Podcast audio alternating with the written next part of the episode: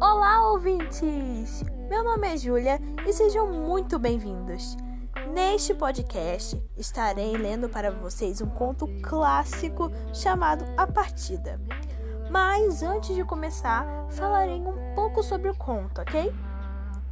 Bom, A Partida é um conto de Osmo Lins que foi publicado em Os Gestos, na editora Melhoramentos de São Paulo em 1975. E se encontra também no livro Os 100 Melhores Contos Brasileiros do Século, por seleção de Ítalo Moriconi, editora objetiva do Rio de Janeiro, no ano de 2000. O conto fala sobre a história de um rapaz que morava com sua avó e retrata um conflito interno do mesmo, que vê a possibilidade de sair de casa e provar sua própria maturidade. Agora, sem mais delongas, vamos para a leitura do conto.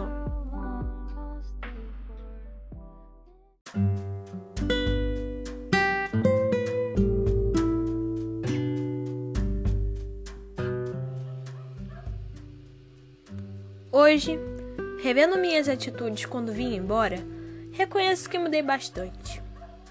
Verifico também que estava aflito e que havia um fundo de mágoa, desespero em minha impaciência. Eu queria deixar minha casa, minha avó e seus cuidados. Estava farto de chegar a horas certas, de ouvir reclamações, de ser vigiado, contemplado, querido.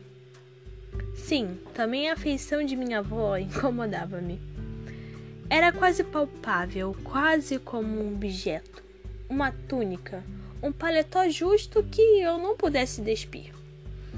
Ela vivia a comprar-me remédios, a censurar minha falta de modos, a olhar-me, a repetir conselhos que eu já sabia de cor.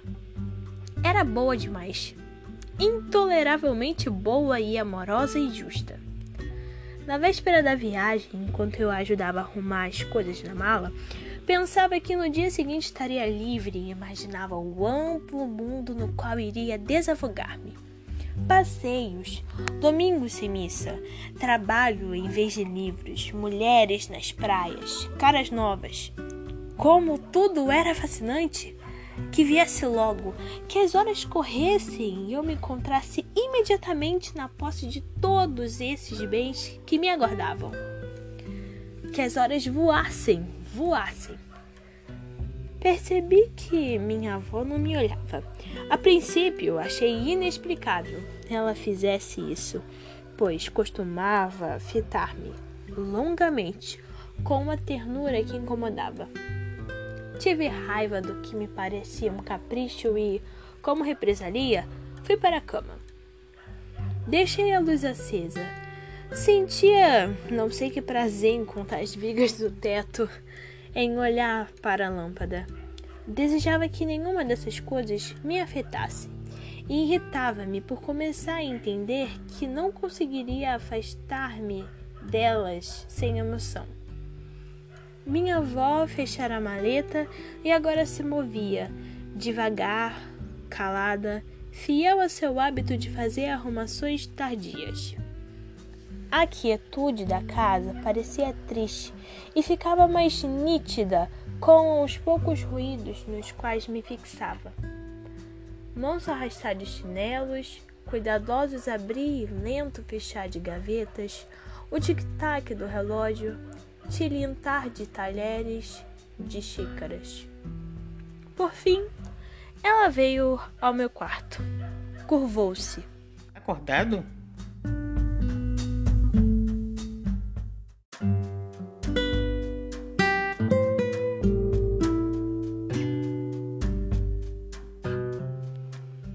Apanhou um lençol e ia cobrir-me. Gostava disso.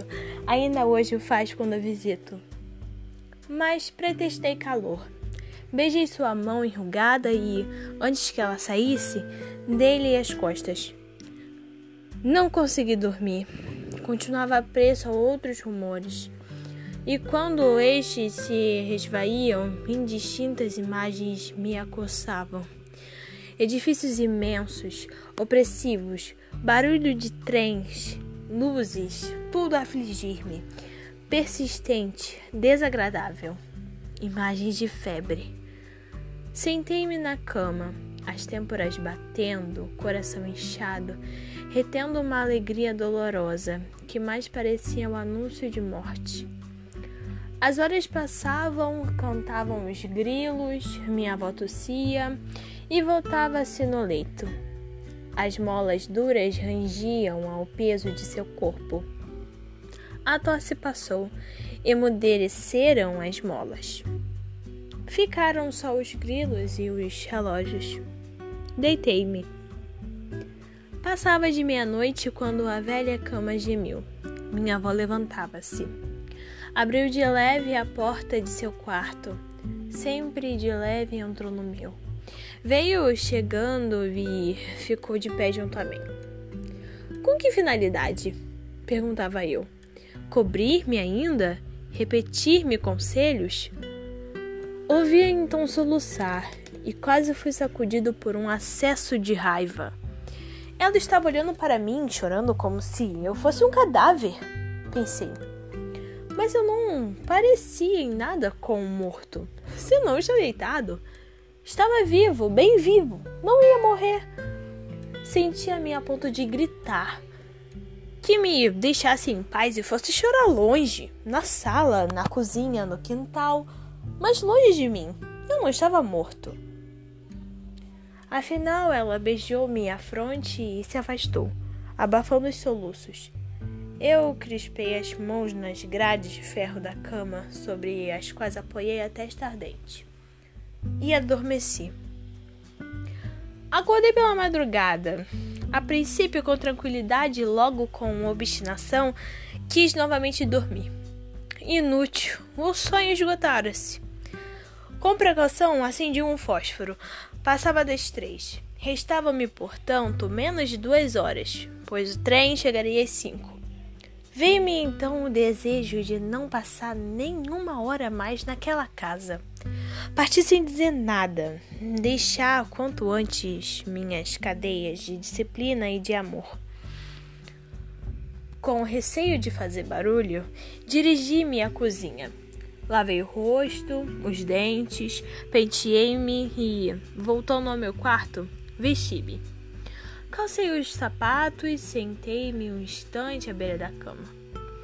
Minha avó continuava dormindo. Deveria fugir ou falar com ela. Ora, algumas palavras que me custava acordá-la. Dizer-lhe adeus? Ela estava encolhida, pequenina envolta numa coberta escura. Toquei-lhe no ombro, ela se moveu, descobriu-se. Quis levantar-se e eu procurei detê-la. Não era preciso. Eu tomaria um café na estação. Esquecera de falar com um amigo e, se fosse esperar, talvez não houvesse mais tempo. Ainda assim, levantou-se. Ralhava comigo por não tê-la despertado antes. Acusava-se de ter dormido muito. Tentava do sorrir. Não sei por que motivo retardei ainda a partida. Andei pela casa cabisbaixo, à procura de objetos imaginários enquanto ela me seguia, abrigada em sua coberta. Eu sabia que desejava beijar-me, prender-se a mim, e a simples ideia desses gestos estremeci. Como seria se na hora do adeus, ela chorasse. Enfim, beijei sua mão, bati-lhe de leve a cabeça. Creio mesmo que lhe surpreendi, um gesto de aproximação, de certo na esperança de um abraço final. Esquivei-me, apanhei a maneta e, ao fazê-lo, lancei um rápido olhar para a mesa cuidadosamente posta para dois, com a humilde louça dos grandes dias e a velha toalha branca bordada que só se usava em nossos aniversários.